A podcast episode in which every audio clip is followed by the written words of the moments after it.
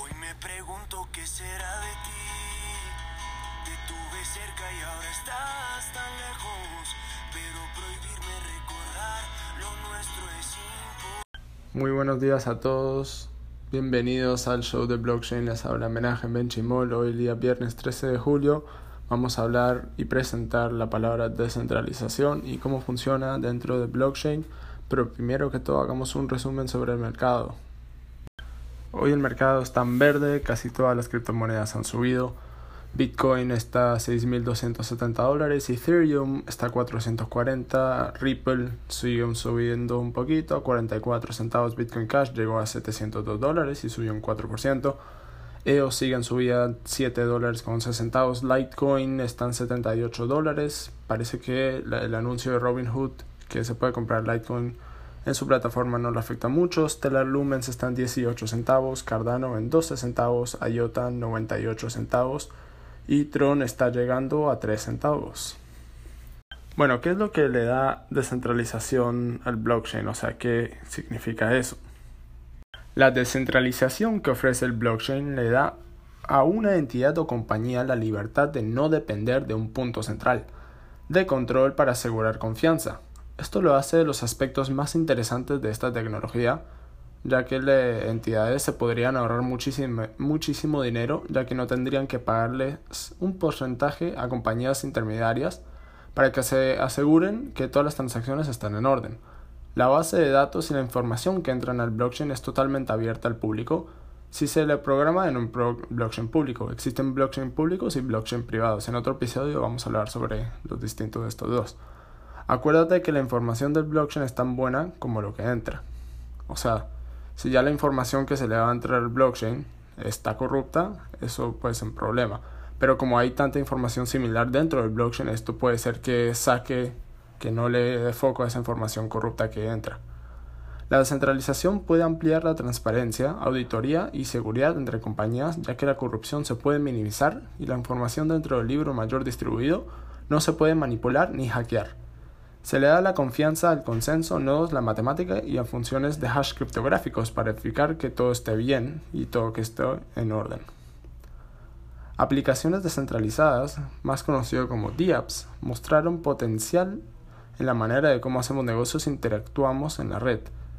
Un ejemplo de un DApp es Filecoin, que ofrece una solución de almacenamiento descentralizada dentro del cloud. O sea, se, puede, se podría distribuir los datos a, a computadores o redes que tienen espacio, en vez de tenerlo en una base de datos centrada. Hoy en día, las compañías de almacenamiento de datos como Google y Amazon están centralizadas y por lo tanto son vulnerables a los ataques de hackers. Hemos visto esta jugada de brechas y de hackers de datos de alto perfil como el robo de datos de Equifax. Equifax era una compañía de crédito en los Estados Unidos y se robaron la, la data, información de millones de, de personas y americanos. Filecoin implementa un mercado para hacer ofertas entre cargadores y servidores y distribuir datos a perfiles que tienen espacio en su drive y en su computadora. Este mercado se incentiva para hacer que el almacenamiento sea mucho más barato con el tiempo. Filecoin también le das a los usuarios la capacidad de priorizar la velocidad, la redundancia o el costo al hacer sus pedidos.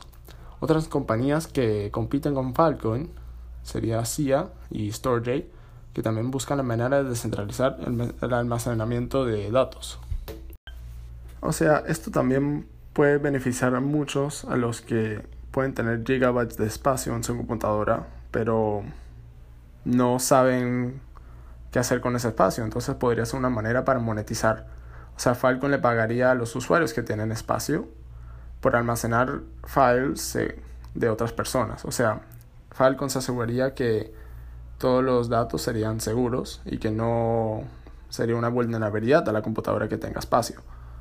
Y o sea, si un hacker quiere hackear eh, Falcon, o sea, no Falcon no es una compañía centralizada, no es, o sea, ellos no son dueños de la base de datos todos son dueños de la base de datos. Entonces, si quieres hackear este Falcon, tendrás que hackear a todas las redes del mundo. O sea, Amazon, ellos mantienen la base de datos ellos mismos, o sea, no se la comparten a nadie. Entonces, si llegan a hackear a Amazon, pueden robarse 50% de los bases de datos. Pero en Filecoin, si llegan a hackear Filecoin, se pueden robar máximo un por ciento, porque lo que te está robando es una computadora, los datos de esa computadora, no de toda la red. Entonces eso podría ser muy interesante, eh, lo que sería la descentralización de datos y el almacenamiento de datos, mejor dicho. Acuérdate que plataformas que se construyen aplicaciones descentralizadas son como son como Ethereum, Neo, EOS hace poco, Tron también va a ser una plataforma para poder construir aplicaciones descentralizadas. Aplicaciones descentralizadas en sí podrían ser como OmiseGo, Icon, Filecoin, BAT y otro tipo de compañías que tienen muchísimo futuro. Bueno, espero que te haya gustado este episodio. Eh, más adelante vamos a hablar también sobre DApps y cuál es el potencial que pueden tener DApps en específicos. Bueno, hasta luego y que tengas un buen día y un buen fin de semana.